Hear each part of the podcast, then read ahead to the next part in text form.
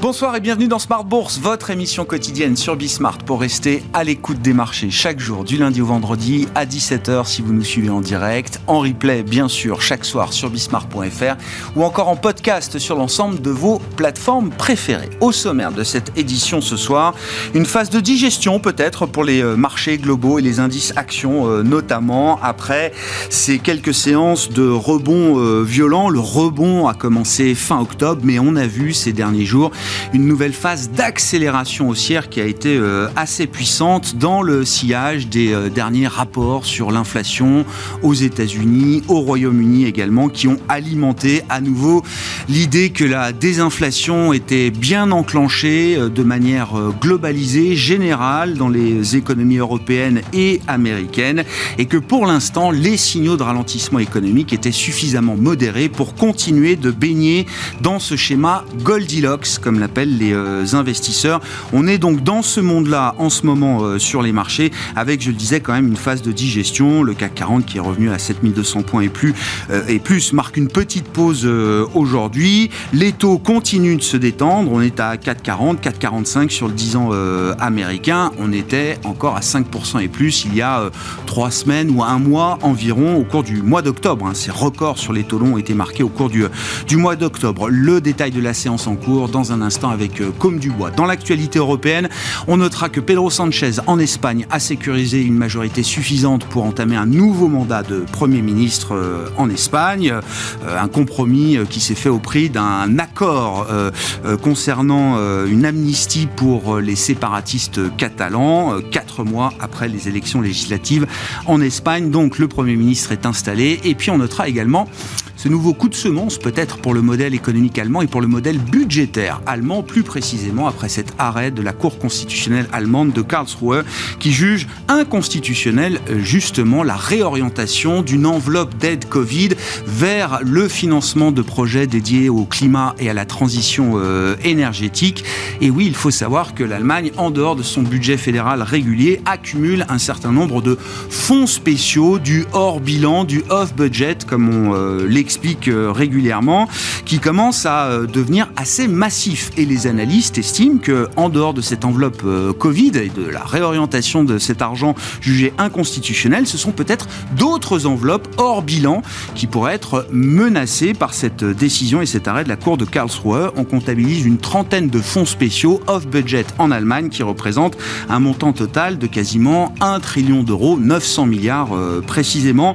Le sujet des finances publiques européenne. Nous aurons peut-être l'occasion d'en dire un mot avec nos invités de Planète Marché dans un instant. Et puis dans le dernier quart d'heure de Smart Bourse, nous allons poursuivre et conclure la euh, série qui euh, visait à mettre en avant les lauréats des derniers trophées de l'innovation organisés par LBPM.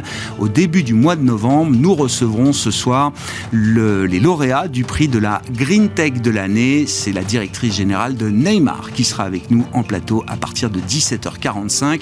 On parle de la donnée environnementale appliquée appliquée notamment à l'immobilier et à la rénovation énergétique.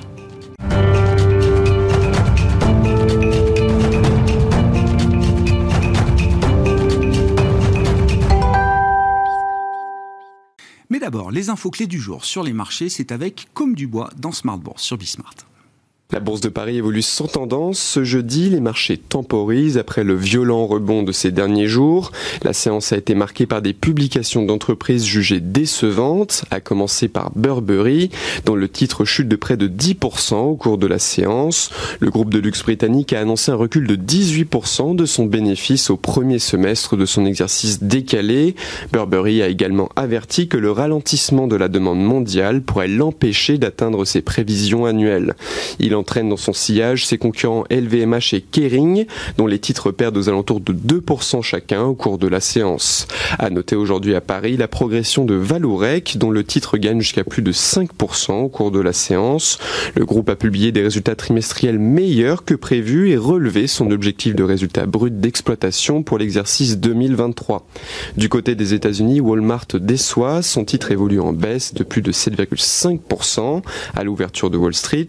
Le leader leader mondial de la distribution, a indiqué une baisse de ses ventes sur les deux dernières semaines d'octobre et dit s'interroger sur les tendances de consommation à moyen terme.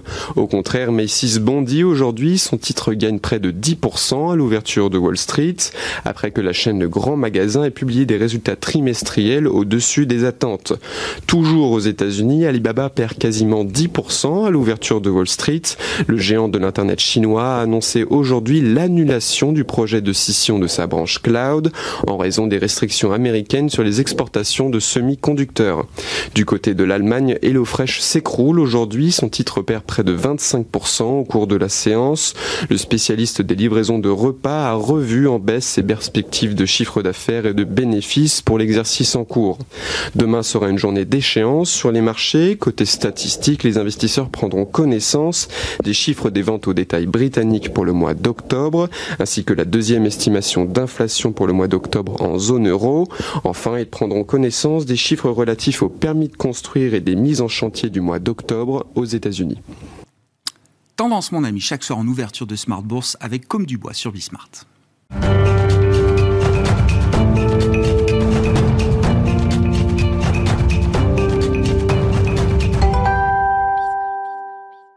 Trois invités avec nous chaque soir pour décrypter les mouvements de la planète marché. Nicolas Bro est avec nous ce soir, directeur associé chez Autingre Banque Privée. Bonsoir Nicolas. Bonsoir Grégoire. Merci d'être là. Merci à Vincent Juvin d'être avec nous également ce soir. Bonsoir Vincent. Bonsoir. Stratégiste chez JP Morgan Asset Management. Et Samy Char nous accompagne également ce soir en plateau, en présentiel, chef économiste de Lombard Audier à l'occasion de son passage à Paris. Bonsoir Samy. Bonsoir Grégoire. Ravi de vous accueillir et de vous retrouver autour de ce, de ce plateau. Bah, Samy, commençons un peu sur euh, l'idée ou les réflexions macro qu'on peut avoir pour 2024 partant de ce moment qu'on vit à nouveau sur les marchés, l'idée du, du Goldilocks, euh, euh, l'idée un peu chimérique peut-être du soft landing, mais qui, qui, semble être une idée assez tenace, euh, validée encore par un certain nombre de données, je le disais, avec à la fois un mouvement de désinflation assez puissant quand même, il faut le noter, et en même temps un adoucissement des euh, données macroéconomiques, mais qui reste pour l'instant euh, suffisamment modéré pour ne pas trop inquiéter les investisseurs. Euh, qu'en est-il quand on réfléchit en tant qu'économiste à la pérennité ou non de ce, de ce schéma dans lequel les, les marchés baignent aujourd'hui? Oui, c'est vrai que le, sentiment, c'est que ce qui va faire ou défaire 2024, c'est vraiment cette histoire de taux. Il y a évidemment plein de choses qui sont liées à 2024 au niveau politique, au niveau géopolitique, mais on serait quand même tenté de dire que l'élément principal, c'est vraiment ce qui va se passer au niveau des taux est-ce que les banques centrales seront en mesure de couper, oui ou non? Il y a des scénarios de risque autour de ça, des scénarios où on peut imaginer que l'inflation est plus visqueuse et que ce sera peut-être plus difficile de couper les taux. On peut aussi imaginer euh, des situations où la croissance est beaucoup plus faible et où finalement les mauvaises nouvelles s'accumulent et deviennent trop mauvaises forçant les banques centrales à aller euh, euh, encore plus rapide. On, on, reste, nous, dans un scénario modéré où elles pourront couper les taux, mais pas de manière euh, accélérée. Et c'est vrai que ça, c'est un élément qui peut quand même euh, soutenir et les marchés obligataires et les marchés actions au niveau de l'année prochaine. Peut-être pas tout de suite, mais euh, c'est quelque chose qui devrait quand même se voir au fur et à mesure des mois. Scénario modéré, qu'est-ce que ça veut dire? Si on essaie de le caractériser pour vous chez Lombardier, euh, Samy? Et c'est un scénario, vous attachez une, une confiance, une conviction importante à ce scénario ou est-ce qu'il faut accepter l'idée que les scénarios de risque ont aussi des probabilités importantes peut-être dans ce qu'on peut imaginer de 2024 on, a surtout un positionnement par rapport au, au marché qui, peut changer très vite. Il y a euh, un mois, les marchés anticipaient encore une hausse de taux du côté mm. américain. Ils ont basculé à euh, quatre baisses de taux, ce qui nous paraît quand même un effet de balancier euh, un petit peu fort. On sait qu'on reste aux États-Unis dans un contexte où la demande domestique est quand même euh, assez soutenue. Certes, l'inflation baisse, mais enfin, euh, est-ce qu'elle sera entre 2 et 3% euh, d'ici mars, ce qui permettra à la Fed de couper aussitôt que l'anticipent les marchés? Peut-être pas. Donc il faut quand même intégrer l'idée que les baisses de taux viendront, mais elles viendront peut-être un petit peu plus tard. On a nous deux baisses de taux pour l'année prochaine à partir de septembre. Donc on sait, on est positionné maintenant un peu plus conservateur que les marchés.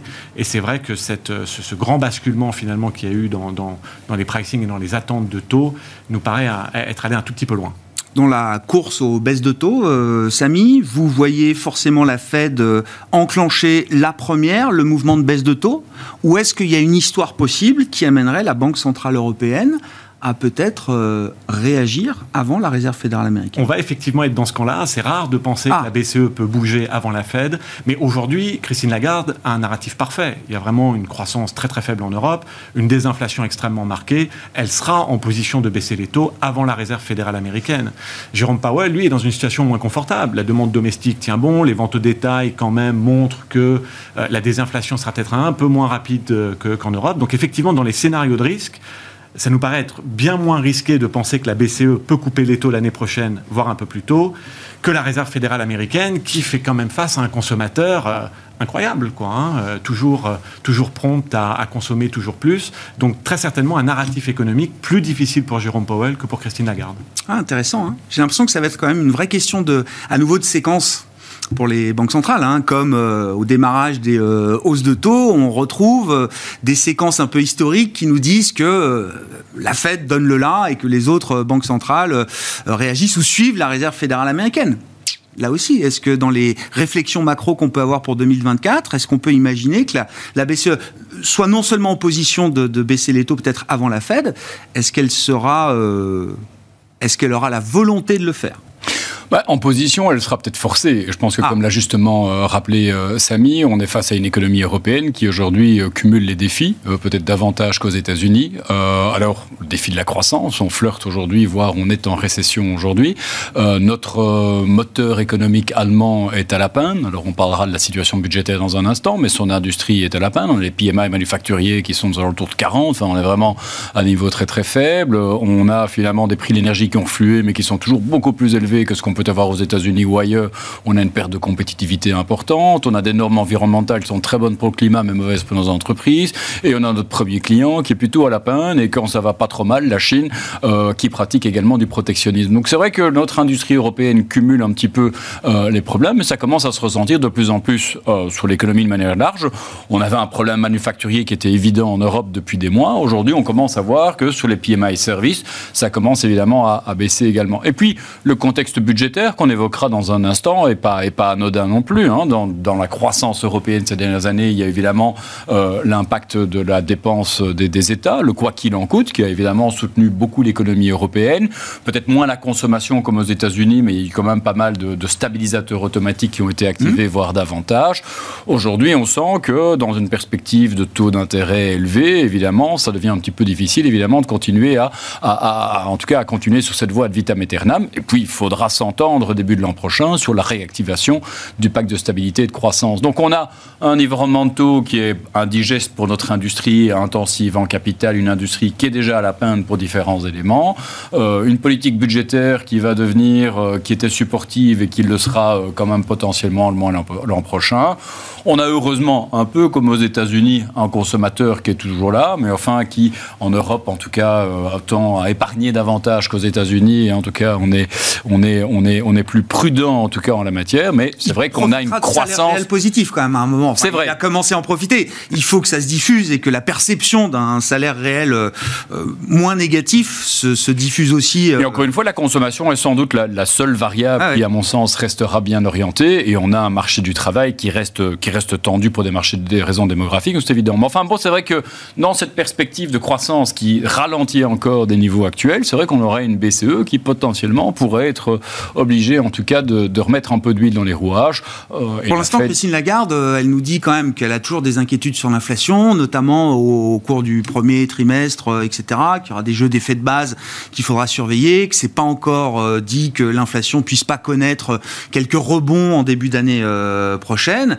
Et sur ce qui reste de la forward guidance, je l'écoutais, je crois, la semaine dernière avec Martin Wolf du, du FT, elle dit pas de baisse de taux au moins dans les deux prochains trimestres. C'est comme ça qu'elle formule les choses. Le problème est ça que... Ça donne pas l'idée d'une BCE qui est pour l'instant euh, tournée vers autre chose que l'inflation. Ah non, certainement. Après une année comme 2023, et on a encore des risques, hein, conflit au Moyen-Orient, on dépend en tout cas pour nos approvisionnements gazés toujours de, la Russie, on a toujours des, en tout cas beaucoup d'incertitudes dans ce domaine. On a un climat qui joue les troubles faits et qui peut également là aussi alimenter l'inflation si elle est là. Donc les incertitudes sur l'inflation, elles sont là et elles demeureront, je pense que tout au long de, de 2023. Par contre, en termes de scénario économique, économique, les banques centrales, et nous, dans notre, en tout cas, dans nos perspectives 2024, on est confronté à une grande asymétrie. Finalement, il y a peu de chances qu'on ait en tout cas de nouveau un Goldilocks euh, euh, l'an prochain. Par contre, c'est vrai qu'on a différentes variations de scénarios négatifs. Alors, le scénario de base, euh, soft landing, on s'en tire pas trop mal, on flirte en Europe avec la récession. Aux États-Unis, on fait 1%. Mais au-delà de ça, il y a des scénarios de récession, de stagflation qui ont une probabilité non nulle et assez conséquente. Et ça, évidemment, quand on prépare une asset allocation pour, pour 2024, bah, il faut quand même pouvoir rester suffisamment flexible que pouvoir être préparé à ces scénarios qui sont aujourd'hui tout à fait vraisemblables. Nicolas, comment vous abordez bah, C'est la saison des outlooks, donc on lit, on regarde ce qui se dit, euh, comment les, réflexions sont menées dans les, euh, dans les grandes maisons, chez les brokers, euh, etc. C'est ce que je dis, l'état du monde pour les marchés aujourd'hui, c'est quand même pour l'instant Goldilocks. Oui, alors je vais essayer de, compléter, pas faire, pas faire de redite par rapport à ce que vous avez dit tous les deux. Moi, j'ai du mal à donner le bénéfice du doute à la BCE pour être proactive, point. Et pour devancer la Fed. Bon courage. Beaucoup de points. Mais on n'est pas à l'abri d'une bonne surprise. On ne peut pas dire que les politiques monétaires de, la BCE, depuis qu'elle existe, aient été euh, en avance sur les événements qui allaient se dérouler. On a tous en mémoire des, événements, des, erreurs d'ailleurs magistrales. Il est important de ne plus en faire. En tout cas, pas de cette ampleur-là. Deuxième chose, euh, je crois que le, le tandem avec ses effets pervers conduite de la politique fiscale, budgétaire aux États-Unis, avec Janet Yellen, si on veut incarner les choses, hmm. et Jay Powell à la Fed, est un tandem qui est beaucoup plus pro-business que ce qu'on entend en Europe. D'ailleurs, il y a un dual mandate, si je ne me trompe pas. Il y a la priorité aujourd'hui, c'est de ramener l'inflation à 2%. Ah, le mandat de la BCE a évolué aussi, hein, mais Elle va. Euh, effectivement. L'inflation donne beaucoup de signes d'aller vers ce 2. Vous vous souvenez, on a passé quand même l'année à dire à 4, ça ira pas plus bas, 3,5, peut-être 3. Peut-être qu'elle va aller à 2. En fait, notre vraie question est de savoir si ce 2, si on y va, sera soutenable. Mm. Ou si ça sera un, mouvement. Un point d'appui pour euh, rebondir. Alors, la politique fiscale, euh, bah, donc Vincent l'a évoqué tout à l'heure en filigrane, où la politique budgétaire aux États-Unis est extrêmement supportive, mais bon, les élections, c'est dans 10, 11 mois. Et euh, il est difficile de construire euh, des anticipations très fortes, sauf à parler des trois ou six prochains mois où le, policy mix va rester à peu près la même chose. Hmm. Après, s'agissant concrètement des, perspectives 2024 et pour aborder quelques thèmes, c'est vrai que moi, à, titre personnel, je nourris plus d'interrogations qu'il y a un an. Euh, je, je il y a un moment à un autre, il va falloir qu'on passe par la case récession. Enfin, le, le Je précise, partant de l'idée qu'il y a un an, vous n'achetiez pas la récession que tout le monde voyait, que tout le monde pronostiquait depuis déjà un an. Hein, ça fait 12, 24 mois maintenant qu'il y a l'idée de la récession euh, à chaque trimestre au coin de la rue. Au moins 24 mois. Au moins 24 mois. Au moins 24 mois. Euh, ça a commencé plutôt oui, en novembre 21. Et donc, donc, deux ans après, trois ans après, vous dites c'est peut-être le moment de.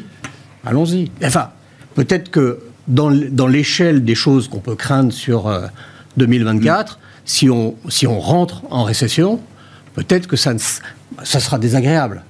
Mais les récessions sont des façons de tester la capacité à les traverser, à s'ajuster. À la fin de l'histoire, surtout me concernant, on est très orienté sur des achats, des investissements dans l'espace equity ou equity derivated sur des, des, instruments de crédit, je suis toujours du camp de ceux qui estiment que ce que démontrent les entreprises depuis des années de choc et contre-choc mm. euh, est absolument euh, globalement admirable. Même dans des secteurs qu'on n'aime pas, il y a une adaptation qui est formidable sur, sur le, les, les éléments de crédit. Je note qu'il y a un an, un an et demi, on disait le mur de la dette de 2024. Aujourd'hui, on l'évoque mais on ne sent pas que c'est notre première menace. Donc, j'ai évoqué un sujet positif. Il n'en demeure pas moins que les contacts avec les entreprises depuis septembre, ça se dégrade un peu partout. Euh, et ça se normalise ou ça se dégrade? Alors, je dirais que Évidemment, euh, on ne peut pas s'empêcher d'être un peu marqué par la saison de publication qui a vu des décrochages. Mmh. Des décrochages, chacun peut avoir sa lecture, mais ils nous disent des choses sur, un, une nervosité, Et deux, euh, sur ce qui est pour un économiste, un asset allocator ou, ou un investisseur de portefeuille, euh, les ruptures, les, grosses inflexions, vraiment un scénario de rupture. On voit que le marché n'est pas complaisant. Hmm. Il paraît qu'on est, on est euphorique, euphorique, mais enfin, les euphories mesurées sur 24 heures ou une semaine n'ont quand même pas beaucoup de Il y a des poches d'euphorie. Oui. Et dire que l'ensemble du marché les investisseurs finaux, dans l'euphorie. Euh, les investisseurs finaux sont on parlera des small cap, par exemple. Je crois qu'on est dans, on est dans, des maisons où il y a une assise de, de, de, clients finaux en banque privée qui est, qui, est, qui est soit dominante, soit très importante dans tous les cas. Euh, chez JP Morgan, vous êtes partout. Euh, et, et, les clients finaux, ils ne sont pas du tout euphoriques. Enfin, ils n'ont pas été euphoriques depuis 15 ans. 15 ans, hein. Donc, Comment on y voit clair? Ben, C'est pas facile. la chose que je regarde le plus, au-delà de la politique monétaire, c'est évidemment les taux longs. Hmm. Les taux longs ont été quand même forward-looking par rapport à ce qu'ont fait les banques centrales, hmm. sur certains aspects. Hmm. Et j'ai du mal, mais je dis pas avoir du mal, c'est j'y crois pas. J'ai du mal à avoir des convictions. Ok, 5 c'était trop, mais aller sous 4%, sachant que ce qui nous intéressera, c'est où on est dans un an, ou déjà en 2025 pas très convaincu. Donc, des, des, des implications en termes d'allocation d'actifs. Et euh, pour terminer sur une note positive, pas forcément, ce sera peut-être pas la, le profil de 2024 sur la sphère equity, sur les actions, mais euh, je préfère un actif action avec du risque identifié et qui a une certaine aptitude à traverser des périodes d'inflation, une certaine, hein, ah qu'un actif obligataire. Nonobstant, les taux courts aujourd'hui sont à des niveaux qui sont irrésistibles. Certains tiennent encore l'idée, je voyais Barclays aujourd'hui, je les cite, puisque encore une fois c'est la période des outlooks, euh, tiennent l'idée, les stratégies de Barclays tiennent l'idée que 2024 sera une année euh, meilleure en général au global pour les actions que pour euh, les bonds et l'obligataire souvent, par exemple. Alors, il y a quelques-uns. C'est oui. peut-être un peu hors consensus, mais il y a. Oui, non, mais c'est possible. Ah oui, c'est possible. Hein. L'année 2023 a été quand même difficile pour nous tous. Hein. La performance s'est faite sur 4 mois en Europe. Oui, 15 jours, mais. Et, et elle s'est faite aux États-Unis à partir du moment où on cessait de monter. Ouais. Et c'est pas nous qui avons nourri la hausse de Wall Street. Hein. Mais on gagne de l'argent aux États-Unis depuis le mois de mai, avec des indices qui montent et un dollar qui s'est plutôt repris sur les six derniers mois. Donc on gagne sur les, on sur les deux. En relatif sur les deux tableaux. Sur l'ampleur qu'on pourrait voir dans la baisse des rendements obligataires, des taux longs, par rapport au scénario macro que vous avez en tête, euh, Samy, jusqu'où on peut voir une détente des, euh, des taux longs, euh, même avec l'idée qu'à un moment, la Fed baissera ses taux, que higher for longer, c'est pas higher forever. Même en baissant les taux directeurs, est-ce qu'on peut imaginer une baisse d'ampleur sur les rendements obligataires à 10 ans, 30 ans, etc. À, partir du moment où on, va y parvenir, à ramener cette inflation à des niveaux moins disruptifs, et que les banques centrales vont commencer à couper les taux. Alors on a tous dans nos scénarios que ça peut être à partir du moitié de l'année prochaine ou, les marchés un peu avant, un peu après. Mais le sentiment, c'est quand même au bout d'un moment, ils, vont y arriver. Et à partir du moment où ils vont baisser les taux pour la première fois, la question qui va se poser, c'est euh, où est-ce qu'ils vont s'installer. Mm. Et donc, toutes les discussions autour des taux neutres, des taux d'équilibre, va revenir à la surface. Évidemment, on va faire comme Jérôme Powell, on va dire qu'on n'en a aucune idée, voilà. mais on va essayer d'émettre euh, quelques hypothèses. bien sûr. C'est vrai que les choses ont changé depuis la stagnation séculaire, qui était vraiment marquée par euh, une volonté d'être euh, épargnant de, toute cette crainte qui a suivi la grande crise financière et, la crise du crédit en Europe. Il y a ce qui a essentiellement changé, et on va peut-être y revenir dans les discussions sur la situation budgétaire, c'est quand même un appétit pour la dépense publique et l'investissement public qu'on n'avait pas dans les dix dernières années. Alors on peut soit voir ça comme étant un grand risque pour les solvabilités des, dettes, ou alors comme euh, finalement un, nouvel élan qui peut amener les niveaux de croissance euh, nominale un tout petit peu plus élevés. Mm. Et si c'est le cas, les niveaux de taux d'équilibre seront plus hauts que ce qu'on a connu par le passé. Notre sentiment, c'est qu'autour de 3, 3,5 aux États-Unis, autour de 1,5-2 en Europe, peut-être encore euh, un, peu plus bas pour la Suisse, mais enfin c'est plus anecdotique. Euh, ce sont des, niveaux d'ancrage. Euh, en tout cas, une étape importante. Ça doit être des points de repère. Ça va être des points de repère. Parfois, il y aura des crises, on ira en dessous, parfois, on ira au-dessus. Mais c'est vrai que ça veut dire qu'on peut ancrer de l'obligataire long sur 3,5, 4. Donc potentiellement, à terme, ça veut dire que même si bien sûr les actions ont toujours la capacité de délivrer quelque chose, il faut se souvenir qu'en tant qu'allocataire, il y a quelques années, on devait faire face à énormément de dettes à rendement négatif. Donc, je ne sais pas quelles étaient nos allocations en, obligataire il y a 3, 4, 5 ans, mais je suis sûr qu'aujourd'hui, cette allocation, elle doit être augmentée. Ah Donc on doit avoir plus d'obligataires aujourd'hui que ce qu'on avait dans ces périodes de, taux négatifs. Et le niveau d'ancrage, il me semble, même pour les taux longs, reste plus bas que ce qu'on a aujourd'hui. Mais gardez la parole pour euh, évoquer effectivement la, parenthèse budgétaire ou euh, l'aspect finance publique. Euh, l'offre, la demande, ça joue aussi sur les taux. On voit sur des adjudications du Trésor américain que le marché est très sensible, très exigeant aujourd'hui par rapport à l'offre de papier qui est mise aux États-Unis et qui est mise également en Europe. L'idée que c'est la fin du hors-bilan budgétaire en Allemagne alors c'est pas vraiment la fin, mais il y a quand même cet arrêt de la cour de Karlsruhe qui euh, bah, ébranle effectivement ce modèle budgétaire allemand qui est construit à la fois sur l'idée du debt break. On peut pas s'endetter à plus de 0,35%, je crois, d'émissions nettes euh, euh, par an, 0,35% du, du PIB, et en même temps pour contourner cette euh, règle d'or euh, intangible, eh ben, on fait du hors-bilan. C'est 30 euh, fonds spéciaux qui représentent 900 milliards qui ne sont pas comptabilisés dans le budget fédéral, en tout cas de manière régulière et de manière classique. J'ai une certaine inquiétude sur les inquiétudes qu'amène la situation fiscale. on a Olivier Blanchard qui a très justement peut-être tiré la sonnette d'alarme, mais mon inquiétude, c'est qu'en Europe, et Vincent le disait, on, on, a quand même une espèce de parcimonie par rapport à ça. Alors qu'aux États-Unis, là, il y a une très très grosse ambition. Alors on peut penser deux choses. Soit les Américains vont se planter et ils vont avoir une problématique de dette, soit eux se montrent beaucoup plus ambitieux que nous, ils investissent, c'est pas que de la dépense publique, hein, c'est de l'investissement public, et quelque part, nous en Europe, on va être à la traîne, parce qu'on va être sur la réserve, on va vouloir faire les choses bien, on va vouloir pas prendre trop de dette parce que la dette c'est dangereux, etc. Et pendant ce temps, on a des Américains qui sont en changement structurel, euh, qui se préparent pour la guerre, hein, pas la guerre militaire, mais une espèce de guerre économique contre les Chinois, contre le reste. Ils veulent rester numéro un, ils euh, travaillent sur leur infrastructure, euh, ils travaillent à être indépendants par rapport à Taïwan, ils ramènent la construction des microprocesseurs chez eux. Enfin, 4000 milliards, comme on le sait, dans le système, et, euh, et peut-être plus si affinité. Donc oui, ils prennent un risque sur la dette, c'est vrai, mais j'ai un peu d'inquiétude que si on ne le fait pas, si on ne monte pas un peu d'ambition, on va stagner.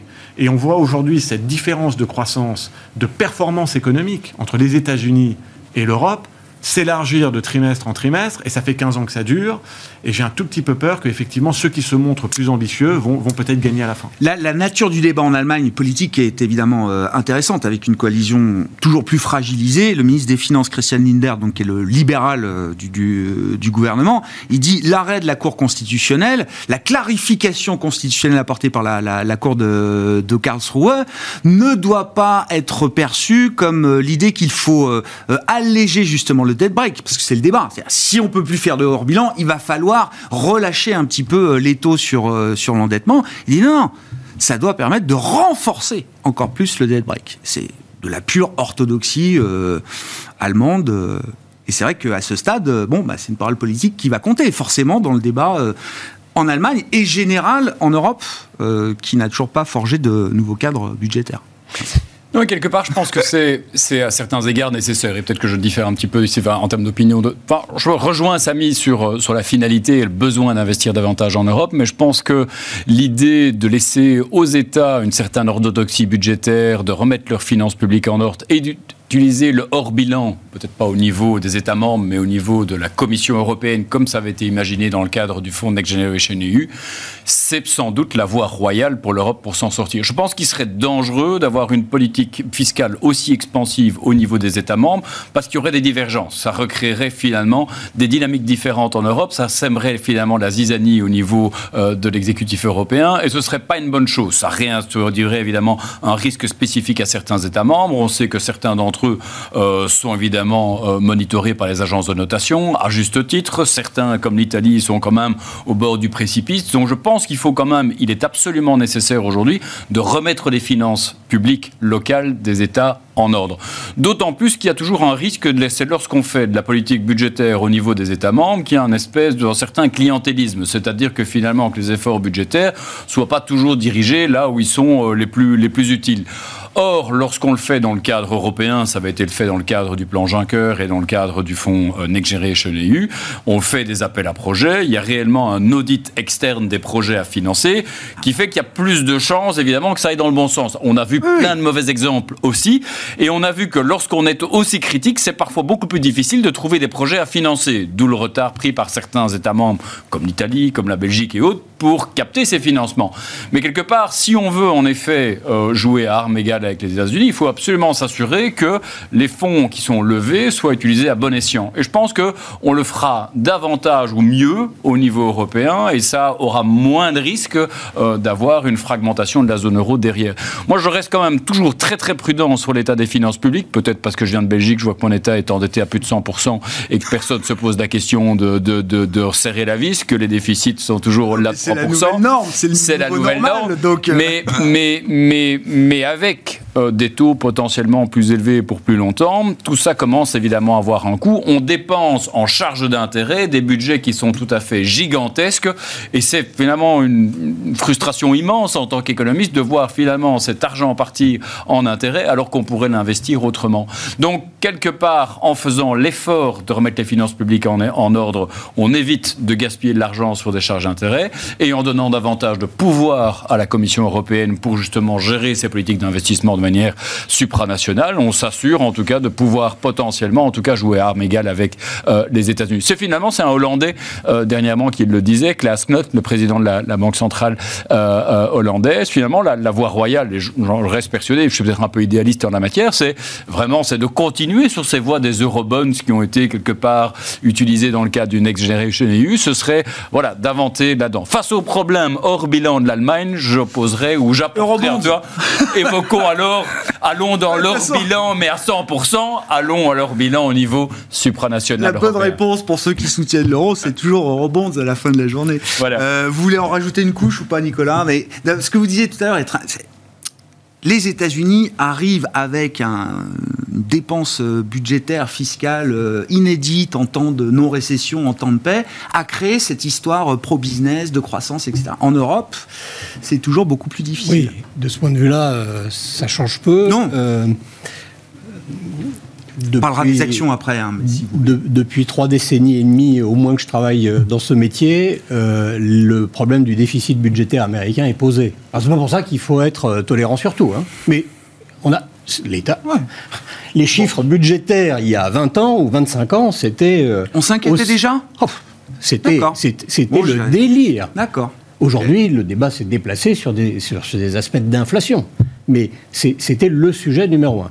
C'est pas pour ça. on parle d'un risque de crise de la dette aux États-Unis quand même. Maintenant, je vais euh, rebondir, si, si, vous permettez, sur ce qu'a dit Samy.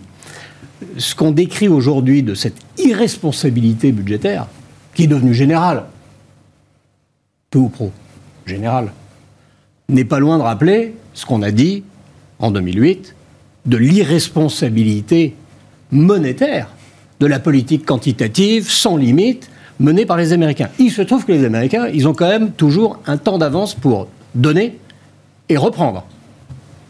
Les taux ne sont pas à 4, ils sont à 5,5, et les taux longs ne sont pas à 4,5 ou à 5, mais ils sont 105, 200 points de base plus bas. Aujourd'hui, je crois, sur l'Allemagne, c'est à peu près 2,5. C'est ça, hein, sur, du, sur du 10 ans. Et euh, euh, donc la capacité... De toute façon, les enjeux politiques de notre planète, dans la sphère occidentale, pas seulement, euh, mais surtout hémisphère nord, est, est, intimement imbriqué avec la dimension sociale. On est euh, sur un volcan, on dramatise ou pas, mais il y a aussi le bon côté des choses. De toute façon, cette irresponsabilité se déplace, mais on n'est pas prêt à lâcher la croissance. On n'est pas prêt à lâcher la croissance, même pour des raisons climatiques. Aux États-Unis Partout. Ouais, partout. Partout, partout.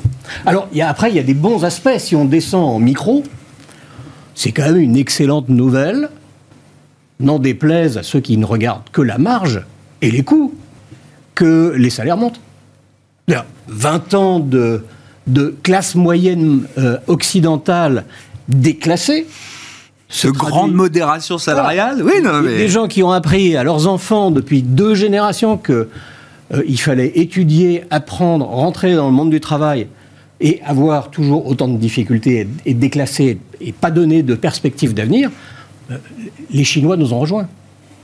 Ben, je, passe du coq à l'âne, mais mmh. le Covid, en Chine, trois années de Covid par, par euh, séquence, puis tout d'un coup, une année quasiment bloquée chez soi, couplée à des sujets démographiques, euh, les, sujets sont considérables. Hein. Si, les, si, les, jeunes euh, sont au chômage, mmh. c'est pour des raisons cycliques, mais c'est aussi parce que il n'y a pas les jobs qu'ils aspirent à faire. Qui, qui, est le jeune qui a fait bac plus 5, 6, 7, 8, 9, 10 en, Chine, on est en compétition dès qu'on a deux ans et qui veut aller assembler euh, des portables chez Foxconn ou, ou des biens industriels. Des batteries chez BYD. Non, ils, ont, ils, ont, aussi envie d'aller dans les services, dans la tech, qui sont plutôt en avance dans l'e-commerce sur plein de choses. Donc il y a inadéquation. Le sujet social, voilà. Le sujet, et je reviens sur le sujet donc de, qui a des incidences probablement économiques quand maintenant on augmente les salaires, oui, c'est un mauvais moment à passer, ou c'est un sujet à surveiller sur le plan macro, sur le plan des marges des entreprises, mais c'est une bonne nouvelle vers un rééquilibrage. Et puis, pour euh, la consommation des ménages, ben, ça, ça, va dans le sens de ce que disaient Samy et Vincent. C'est un soutien macro quand même. Hein. Ça nous donne peut-être euh, le reste de la décennie bah cet aspect-là sera plutôt un soutien à la croissance. Après, il y a les marges. Si on, si on se transfère dans le monde action equity, pour revenir un peu à l'idée des moteurs euh, actions à ce stade. Alors, il y a le facteur duration, la baisse des taux. Là, on est dans ce, dans ce moment-là. Il y a des mécaniques de, re-rating puisque les taux longs euh, se, détendent. Euh, est-ce que c'est un schéma qui peut continuer et est-ce que c'est suffisant pour imaginer des performances positives encore pour les marchés actions l'an prochain? La question en creux étant de savoir si on aura un soutien du fondamental et du, de l'aspect bénéficiaire des entreprises. Il, il semble que dans, dans l'état actuel de ce qu'on peut penser soi-même et de ce qu'on voit dans les chiffres, des analyses, des rencontres qu'on fait avec les entreprises, oui, il y a matière à ce que les indices, que les marchés progressent et qu'un investissement en actions soit récompensé. Néanmoins, euh, les facteurs de, pression sur la profitabilité euh, ne diminuent pas. En fait, ce qui nous inquiète le plus, c'est la top line. Là, on voit euh, à, la lumière des, chiffres du troisième trimestre, il me semble qu'on voit des entreprises qui, qui protègent assez bien la top line, euh, non, qui, qui souffrent, pardon, qui, sur la top line, mais qui protègent assez bien La, bottom line, donc les marges. Et on, sait bien qu'ils nous disent tous, je, caricature, hein, euh, oh, je ne bougerai pas ma politique de prix. Sauf que quand euh, les camarades, les concurrents euh, commencent à agir et qu'on creuse un peu, on voit, euh, on n'a pas besoin de faire appel aux Chinois à chaque fois pour expliquer la baisse des prix. Hein. on voit quand même des menaces. Et les volumes sont quand même un indicateur. On voit bien quand même que la, le risque de cannibalisation, d'avoir compensé si bien la hausse de l'inflation par des hausses de prix, est, arrivé à son terme depuis un petit moment, mais ça commence à se ressentir. Euh, voilà, on n'aime pas les warnings, les profit warnings, mais le côté sales warning, c'est peut-être aussi un des éléments qui, a, qui a dans l'occurrence le marché, le marché qui a adoré quand même euh, l'histoire inflationniste du point de vue euh, des marges des, des, entreprises, le marché. il n'a pas, excusez-moi, excusez-moi de vous corriger, il n'a pas adoré, puisqu'il craignait oui. In, the first place. Oui, oui, Il craignait que ça détruise. D'accord. non, non. D'accord. Oui, L'inflation va faire baisser les marges. Non, mais. on, entend et on lit beaucoup de choses intéressantes. on, se, on se nourrit de ça. Mais le nombre de gens qui nous ont dit depuis 18 mois qu'après la récession, la profit recession, on n'a rien vu. Mais l'idée, c'est d'une falaise que ça va le, tomber. Le, marché euh, attend va acheter l'idée de voir des entreprises qui pourraient réviser un peu à la baisse leur politique de prix pour regagner en volume. Ça, ce serait un, bargain, un trade-off euh, que le marché aimerait voir. Alors, je ne sais pas. Je ne sais pas. Je pense que quand ça émettra, ça viendra euh, d'entreprises dont la crédibilité des managements est grande, oui. Compris. On préfère tous, fondamentalement, euh, l'investissement. Euh, à euh, arrêter les investissements, tout, couper pour préserver. On, préfère les entreprises qui investissent pour l'avenir mmh. et on préfère l'image 2025 et on est prêt à passer par un, une mauvaise phase en 2024 si c'est pour une cause de soutenabilité, de la profitabilité et de la croissance en mmh. amont. Mmh. Donc je si je réponds. Si, si, mais ça va être du cas par cas. Ça veut dire c'est il y a des... le track record, la crédibilité du management. le, cas par cas cette année, c'est à hurler. Il n'y a pas que les Magnificent Seven. Hein. Vous regardez dans, dans, plein de secteurs, entre le meilleur acteur, ah, la meilleure perf et la pire perf, c'est pas 20, 20 moins 20. Hein. Ça peut être 20 euh, moins 60. Ah Donc, euh, énormément de secteurs. Sur les perspectives de, marché, alors l'obligataire, ce sont des poches qui sont amenées à être évidemment plus importantes dans le, cycle euh, désormais. vous disiez, Samy, sur la partie action, est-ce qu'on peut, c'est des marchés qui pourraient bénéficier d'un soutien un peu fondamental encore en dehors de la simple mécanique de, taux et de duration? Oui, l'environnement ne me paraît pas extrêmement défavorable, surtout on n'a pas de vrai problème de croissance. On avait un problème d'inflation. Pour gérer l'inflation, il faut un petit refroidissement de la croissance, récession par récession, mais le vrai problème, c'était l'inflation. Il est en train de se dissiper, donc on rentre dans un environnement qui, qui, sera quand même une forme de retour à la normale, surtout si les banques centrales peuvent couper. Il y a deux éléments qu'on a un peu en tête pour peut-être pas immédiatement se, remettre euh, très favorablement surpondéré sur les actions. C'est que, un, on a des attentes bénéficiaires, nous, un tout petit peu euh, mm. sous euh, ce qui est aujourd'hui intégré dans les marchés. Donc, comme d'habitude, vous savez qu'on commence l'année prochaine avec des attentes à 12, hein, c'est toujours comme ça. Voilà. Et puis ensuite, euh, on les ajuste à la baisse. On a, nous, des attentes autour de 6%, ce qui est cohérent finalement avec un environnement de croissance euh, modéré, ralentissement d'abord, peut-être un peu mieux après. Euh, mais c'est vrai qu'il euh, il va falloir l'intégrer. Hein. Les marchés vont devoir certainement euh, baisser un petit peu les anticipations de, croissance bénéficiaire. Et puis le deuxième élément, on l'a on évoqué depuis le début de la conversation, c'est que maintenant ils anticipent quatre baisses de taux, 100 hein, points de base de baisse de taux. Peut-être qu'un niveau plus normal serait allez, entre 50 et 75. Donc on sent que le marché va aussi devoir peut-être rebasculer d'un côté un peu plus raisonnable. Et là, ce sera le moment où on, a, où on sentira qu'en tout cas au niveau de nos attentes, le, marché euh, nous semble plus équilibré. Vincent, sur les perspectives d'investissement là pour 2024 euh, je pense que oui, clairement, nous, la préférence va à l'obligataire aujourd'hui, avec des, peut-être de belles performances sur les marchés d'actions. Mais aujourd'hui, euh, en cette fin d'année 2023, certitude que sur l'obligataire, on est bien servi en termes de rendement, que si les banques centrales baissent leurs taux, et les baisseront vraisemblablement, euh, euh, on aura des, gains en capitaux suffisants. Qu'en termes de, de chars précieux, finalement de ce rendement ajusté par le risque, on fait vraiment une bonne décision aujourd'hui en regarnissant notre portefeuille obligataire. Donc là, c'est vraiment là où le niveau de conviction est le plus fort. Dans les différents scénarios économiques qu'on a évoqué avec peu d'upside, mais différents, je dirais, gradations de scénarios négatifs, l'obligataire fonctionne dans quasi tous les scénarios. Donc ça, c'est euh, en tout cas déjà une première chose. Alors sur le marché d'actions, on ne sait pas pour autant qu'on est négatif, on est globalement neutre sur ces marchés d'actions, avec un choix pour des marchés qualitatifs résilients, c'est-à-dire choisir les gagnants de cette année, l'économie la plus résiliente, choisir les États-Unis au détriment de l'Europe. Aujourd'hui, pas envie d'être contrariant par rapport aux tendances qu'on voit euh, sur les marchés actions euh, au cours de cette année 2023.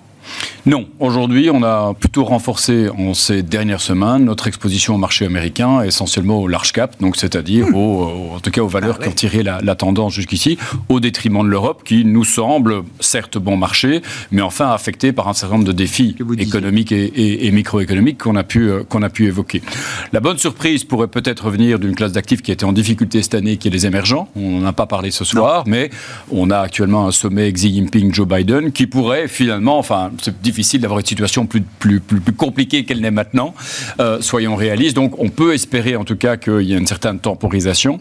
Derrière la contre-performance économique et de marché de la Chine, il y a quand même aussi beaucoup de divergences dans les marchés émergents, beaucoup d'excellentes performances cette année. Et donc, quand euh, vous dites émergent, c'est émergent euh, Chine d'abord ou c'est émergent en regardant peut-être un peu en dehors de la Chine Je dirais peut-être la Chine en dernier lieu, mais en tout cas, une pacification des relations sino-américaines pourrait déjà créer un cadre plus favorable pour les émergents dans leur ensemble et renforcer un petit peu l'appétit pour le risque pour, je dirais, cette partie, en tout cas, des, marchés financiers qui est clairement restée à la traîne pour, en tout cas, si je reprends l'indice de manière générale. Donc, certainement, les émergents, c'est la classe d'actifs à suivre pour 2024. Je dirais peut-être plus que l'Europe. Si je vois un mouvement de rattrapage potentiel, ce serait potentiellement dans les émergents qui, en tout cas, euh, voilà, si on a en effet un pic de politique monétaire aux États-Unis, qu'on a un dollar qui commence à perdre un petit peu de terrain, euh, sont aujourd'hui dans une configuration relativement favorable. Dans les marchés un peu désertés, qu'est-ce qu'on peut dire de la classe d'actifs euh, small cap? Nicolas? Si on considère ça comme une classe d'actifs que, que les spécialistes souffrent. Ouais. Ils n'intéressent plus personne. Non. quand ils vont pitcher, il y a trois personnes. Et ça donne envie d'être en contre-tendance. Et donc, on va lancer un fonds. Ah On ne s'est pas concerté avant. On va lancer un fonds avec, il faut le reconnaître, des question marks qui expliquent cette contre-performance depuis deux ans maintenant, qui est, qui est très sévère. Mm notamment la dynamique, euh, le momentum économique, hein, tout simplement. Mais euh, en, face de ça, on a euh, un univers dont l'Europe est assez riche avec des diversités ah et des profils qui sont très séduisants. En France, en Allemagne, en Italie. Des niveaux de prix et on va dire de valorisation. Ça dépend ce qu'on met en, termes d'earnings, hein, toujours. Mais de valorisation sur d'autres paramètres qui sont attractifs ou franchement attractifs on a des univers comme la Suisse, l'Allemagne, la Scandinavie. S'il y a des terres de, small et mid cap, Bien sûr. fantastique territoire, avec euh, des références dans des ah, C'est impossible de se dire qu'il n'y a pas de bonnes affaires et qu'il n'y a pas, évidemment des belles entreprises, mais qu'il n'y a pas impossible de se dire qu'on ne peut pas être récompensé quand même en investissant dans, boursièrement dans certaines de ces entreprises. Grégoire, si vous me permettez, il n'y a rien d'impossible. C'est les marchés qui dictent. Oui, oui, oui. C'est impossible de, l'imaginer. Mais Bon, le Mittelstand allemand est quand même lui aussi très sensible à ce qui se passe en Chine. Mais vous dites là, il y a un vrai cas maintenant pour lancer des stratégies il dédiées. Oui, il existait il y a six mois. Oui, oui. Il se trouve qu'il y a peut-être en face une certaine connaissance chez Otingre de, cet univers mhm. et qu'on a envie de prendre ce risque-là, sinon de faire un grand call, mais en tout cas de construire en 2024 dans un environnement qui pour l'instant est adverse. Et il y a peut-être une chose qui est à portée de main, qui va s'inverser favorablement, c'est ce qui viendra des banques centrales, parce que les SMID, les small and mid cap, sont sensibles à la liquidité. Et du point de vue des conséquences d'un changement de politique monétaire, on pourrait peut-être avoir un, background euh, euh, de liquidité plus favorable. En tout cas, voilà. S'il y a un pari à prendre, euh, ça serait celui-là. Intéressant, parce que dans la séquence de rebond depuis fin octobre, alors on suit le, ratio Nasdaq Russell 2000, hein, on voit quand même le début de peut-être un creux marqué, enfin, ou un top plutôt sur le, ratio Nasdaq Russell.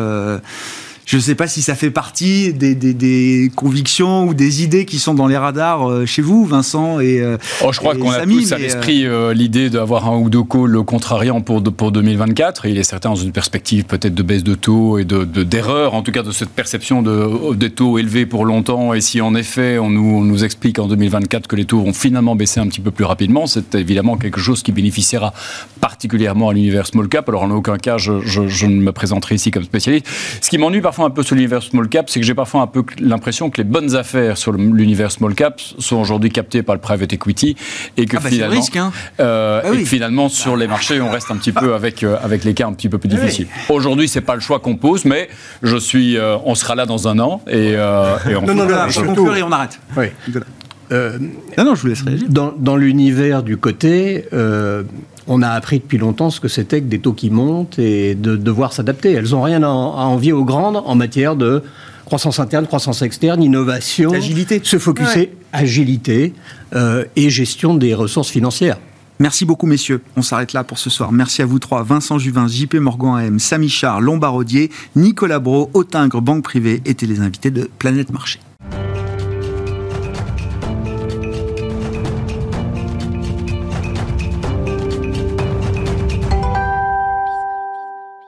Dans ce dernier quart d'heure de Smart Bourse, nous poursuivons et nous concluons la euh, série qui vise à mettre en avant les lauréats des derniers trophées de l'innovation LBPAM qui était organisé au début du mois de novembre. Nous avons reçu la FinTech de l'année, le prix coup de cœur du jury et nous recevons euh, ce soir les lauréats du prix Green Tech de l'année, euh, à savoir les équipes de Neymar et sa directrice générale qui représente Neymar pour nous ce soir, Chloé Claire. Bonsoir Chloé. Bonsoir Merci beaucoup d'être d'être avec nous. Prix Green Tech de l'année. On est dans le monde de la donnée environnementale. environnementale pardon.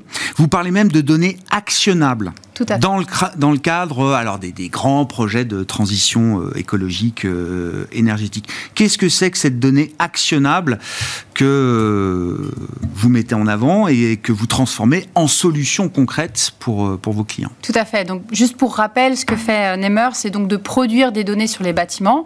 Ça veut dire quoi? Ça veut dire qu'en fait, on utilise la puissance du big data pour être capable de faire des données sur des millions de bâtiments. Et on utilise aussi la puissance de l'intelligence artificielle pour personnaliser, hyper personnaliser la solution, prédire la bonne solution, euh, donc une donnée actionnable euh, pour un bâtiment dans le cadre de sa transition écologique. Et on est en particulier très très fort sur les logements, que ce soit des logements collectifs ou des maisons. Et donc la donnée actionnable, c'est par exemple dans le cas de la rénovation énergétique, de savoir quelle est la performance énergétique euh, d'une maison, mais surtout quels seraient les bons travaux à faire, quel serait le retour sur investissement et comment est-ce qu'on peut guider la personne vers justement euh, une, meilleure valorisation de son bien, une valorisation à la fois évidemment financière, mais aussi euh, une, euh, ce qu'on appelle une valeur verte. C'est beaucoup plus que de la donnée brute, c'est de la donnée alors actionnable comme vous dites, mais c'est un projet de, de, de, de solution clé en main optimale pour exploiter au mieux le potentiel écologique ou révéler le potentiel écologique. Non mais je reprends la terminologie chez de, de, de Neimer. Non mais je trouve ça très intéressant. Partant évidemment, alors on a tous en tête la problématique du bâtiment euh, de la euh, rénovation du bâtiment et de l'enjeu que ça représente devant nous. Et j'aime bien l'idée quand on parle de révéler le potentiel écologique justement de, l'immobilier existant. Tout à fait. Cette, forme de révélation, c'est vraiment parce que aujourd'hui, qu'est-ce qui se passe? Il, faut bien s'imaginer que 80% des bâtiments existants d'aujourd'hui seront ceux dans lesquels nous vivrons en 2050. Qu'est-ce que ça veut dire? Ça veut dire qu'en fait, il faut qu'ils soient viables. Or, aujourd'hui, on sait que plus de la moitié des logements français ne, sont pas viables tels qu'ils sont aujourd'hui pour 2050. Hmm. Alors là, je vais faire un peu des mauvaises nouvelles, puis après, on passera dans l'actionnabilité, la révélation du potentiel. Mais il y a euh, sur euh, les, 22 millions de, bâtiments euh, résidentiels en France, on en a 5 millions qui sont des passoires thermiques. Mais on en a aussi 11 millions qui sont à risque sur des inondations et on a pu le voir euh, dans les actualités malheureusement euh, euh, il y a la semaine dernière et je pense encore même en ce moment ça, n'arrête plus exactement. Et puis il y en a 10 millions qui sont touchés par ce qu'on appelle le, le, phénomène de retrait et gonflement d'argile etc etc et tout ça dans, un, dans, un, dans une proposition climatique, enfin dans un, dans un, qui, qui, est en train de s'accélérer, euh, pardon, où les phénomènes extrêmes sont en train de s'accélérer. Donc il faut vraiment agir aujourd'hui, préserver, et, et c'est là qu'en fait on veut en révéler le potentiel écologique. Qu'est-ce que c'est un bâtiment résidentiel dont on est propriétaire, par exemple? Bah, c'est un pari sur l'avenir, un pari financier, enfin pas un pari d'ailleurs, euh, un patrimoine financier qu'on veut garder et qu'on veut préserver, et pas seulement pendant les 20 ou 25 ans de son prêt, mais bien pendant les 50 prochaines années. Et donc il est, c'est pour ça qu'on appelle ça la révélation de son potentiel écologique, c'est comment en fait il est transformable pour être viable. Et je trouve que ben, c'est, alors c'est le sujet sur l'immobilier, mais de manière assez générale, je trouve que on manque justement de positivité euh, dans la manière de faire. C'est-à-dire que la rénovation énergétique, euh, bah, on a l'impression que c'est la réglementation qui va nous l'imposer. Beaucoup le feront euh, au pied du mur parce qu'il faudra le faire, etc. Si on arrive à créer justement, et plus que créer, si on arrive à révéler ce que ça peut apporter en termes de préservation de son patrimoine, j'allais dire presque mettre un prix dessus d'une certaine manière, je trouve que ça change complètement la logique. C'est vraiment ce à quoi on s'engage c'est d'essayer de donner un maximum d'informations sur le ROI, donc sur le retour sur investissement, parce que c'est ça qui est important. Et puis, on ne prend pas, la décision pour autre chose que ça. Exactement. Et en plus, on n'a pas vraiment le même comportement quand on veut garder un bien, par exemple, 7 ans, ou quand on veut le garder et le, et, le donner à ses enfants plus tard, voilà, par exemple. Et, euh, donc, c'est vraiment là-dessus qu'on a, qu'on a, fait un focus, en fait, pour pouvoir euh, euh, voir comment gérer son patrimoine. Et par exemple, euh, sur euh, l'installation de panneaux solaires sur sa toiture, on est capable de proposer la solution optimale économiquement il y en a une, et il y en a aussi une qui décarbone plus. Il se trouve que juste ah. les aides, la façon dont on, dont on auto-consomme ne fait pas que, le que installer un maximum de panneaux solaires, solaires est le projet le plus rentable. Par contre, c'est le projet qui décarbone le plus. Donc chacun peut choisir aussi en fonction de ses, de ses envies euh, pour l'avenir. Renseigner les choix. Oui, et de plus, on dit, OK, on est un peu guidé par le financier, c'est sûr, mais par exemple, sur cet aspect réglementaire, il y a la réglementation sur la rénovation énergétique. Mais en même temps, on a bien vu qu'avec l'augmentation de l'énergie, finalement, on serait assez content de payer nettement moins euh, d'électricité ou en tout cas d'énergie. Et donc, en fait, tout ça va aller ensemble. Sur le, confort d'été, par exemple, là, ça fait quand même quelques étés qu'on voit bien que les canicules s'installent, en particulier dans des villes qui ne sont pas faites pour la canicule. Celles du sud ont beaucoup d'arbres, beaucoup d'ombre, mais les villes euh, plus du nord et continentales sont pas faites pour cela. Et donc, si on fait une rénovation de son logement, de sa maison, eh bien, on aura aussi un confort d'été, plus d'inertie, etc. Et on sera mieux. Donc, ce qui est bien, c'est que tout ce qui permet de préserver son, bâtiment et de, et suivre en fait certains aspects réglementaires est aussi un apport de qualité de vie euh, pour la suite. Et donc c'est ça qu'il faut regarder. Et après, la difficulté, c'est que ce n'est pas si simple que ça. Et donc nous, ce qu'on essaie de faire, c'est de guider les gens vers le, choix le plus, le, plus, le plus personnalisé. Pour donc on leur demande ce qu'ils préfèrent faire et on leur dit voilà la bonne solution. Comment vous avez construit euh, l'offre et le, modèle économique de, de Neymar, euh, Parce que là, j'allais dire, le, le, champ des clients potentiels est très vaste. Non, mais euh, du, du, particulier euh, à l'assureur, mm. au développeur immobilier ou au, ou, au promoteur, comment vous avez construit l'offre? À qui est-ce qu'elle est destinée? Et quel est le modèle économique derrière? Tout à fait. Donc en fait, l'offre, elle permet de servir énormément de secteurs. On a décidé de se concentrer sur les secteurs qui ont le plus de leviers sur cette action et ce potentiel. Et en fait, euh, comme nous, on ne sait pas s'adresser à un million de particuliers euh, directement, on sait s'adresser à ceux qui s'adressent à eux. Et ceux qui s'adressent à eux, ce sont donc les assureurs qui vont euh, pouvoir faire des solutions de prévention sur ces risques extrêmes, etc., et qui vont pouvoir conseiller, et les banques, qui elles, aujourd'hui, sont toutes en, ordre de marche, se mettent en, en, ordre de marche pour faire des prêts verts, soit des crédits à impact immobilier où elles font euh, le prêt immobilier plus euh, le prêt de travaux, ou bien juste des crédits consommation qui sont plus intéressants si on fait de la rénovation énergétique ou on installe du solaire. Ça les intéresse, eux, parce que du point de vue réglementaire aussi, ils sont censés décarboner, etc. Et ça, c'est ce qu'on appelle le scope 3. Mais ça les intéresse aussi parce qu'ils savent que leurs clients sont en attente de ce genre de service. Donc nous, on a deux, euh, deux façons de, diffuser vos solutions. Diffuser nos solutions. Une qui est en, API, donc ça veut dire qu'on envoie nos données dans les systèmes d'information de nos clients, que ce soit des assureurs pour faire des modèles de risque que ce soit des banques pour caractériser des portfolios immobiliers pour qu'elles puissent faire leur reporting, ou bien parce qu'il faut aller vite, on fait des solutions clés en main que nous on appelle donc des simulateurs qui permettent en 3-4 clics, puisqu'on a déjà toute l'information sur le logement, de dire voilà monsieur, madame, ce que, quelle est la meilleure solution pour vous. Donc ça c'est tout, tout, de suite beaucoup plus euh, concret. Et ça ce sont des solutions qu'on vend en B2B2C, c'est-à-dire en marque blanche pour, euh, bah, pareil, les assureurs, euh, les banques. On le fait aussi pour, pour certaines Mais disponible au final pour le, particulier le droit à de, la, de la, qui peut faire son simulateur. Mais bah, bien sûr par exemple notre client, la Banque Postale, qui a sorti bah, un... qui organise le trophée. Hein, donc, bah oui, tout à fait. on a le droit d'en parler. ne vous inquiétez pas. Donc, euh, ils ont euh, Aujourd'hui, ils ont lancé euh, cet été leur crédit impact. Donc, c'est un, vraiment un crédit IMO qui est bonifié si on achète une passoire énergétique et qu'on s'engage à faire les travaux. Et aujourd'hui, donc, on est dans leur page d'accueil. Si vous cherchez euh, crédit, euh, simulateur crédit immobilier, la Banque Postale, vous, vous, nous trouvez. Et là, vous avez le simulateur de rénovation énergétique. Et il faut savoir que 50% des gens qui demandent aujourd'hui un prêt à la Banque Postale viennent avec notre simulation qui a pris 3-4 minutes et qui permet en fait d'être le premier maillon de quel, va être en fait euh, l'investissement qu'il va falloir faire pour la suite. Donc c'est vraiment, nous on est, on est au tout début de l'action, quand la personne n'est pas nécessairement encore dans le logement, elle ne le connaît pas encore, etc. Et donc nous on va lui donner toutes les informations sur cette, cette habitation. Oui, mais bon, c'est l'intelligence, la donnée environnementale, c'est encore ce qui manque euh, peut-être aujourd'hui pour assurer une prise de décision euh, optimale euh, derrière, ou en tout, cas un choix renseigné pour que le client puisse mm. choisir en connaissance de cause. Aujourd'hui, notre objectif, c'est de faire des produits en fait pour que les particuliers puissent choisir non pas seulement avec le diagnostic réglementaire qu'on leur met dans les mains, c'est-à-dire le DPE, les termites, l'amiante, etc., mais bien avec ce qu'on ne lui dit pas, mais qu'on qu'on sait aujourd'hui. C'est-à-dire, est-ce que je suis dans une zone potentiellement inondable Pas aujourd'hui, pas officiellement. Dans 2050 Voilà, dans 2040, etc.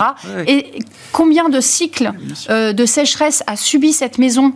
Ce sont les cycles de, récurrence de sécheresse qui font les fissures dans le cas du retrait gonflement d'argile. Combien il y en a eu, etc. Et donc, en fait, l'idée, c'est d'avoir un produit qui permette vraiment cette, cette visualisation 360 euh, de la, de la, du potentiel du bien. Même si aujourd'hui, les sujets sont encore assez verticalisés, puisque, et puis très orienté carbone, il faut le dire.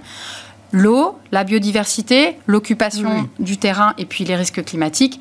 Il faut une vision holistique, effectivement, de, ces sujets. Exactement. et aujourd'hui, on a toutes les informations technologiques pour pouvoir les mettre dans les mains des particuliers via nos clients qui veulent leur donner plus de services. Merci beaucoup, Chloé. Merci d'être venue nous parler de Neimer. Vous êtes la directrice générale de Neimer et félicitations encore aux équipes de Neimer pour ce prix de la Green Tech de l'année qui vous a été remis à l'occasion des trophées de l'innovation LBPAM qui se déroulait au début de ce mois de novembre.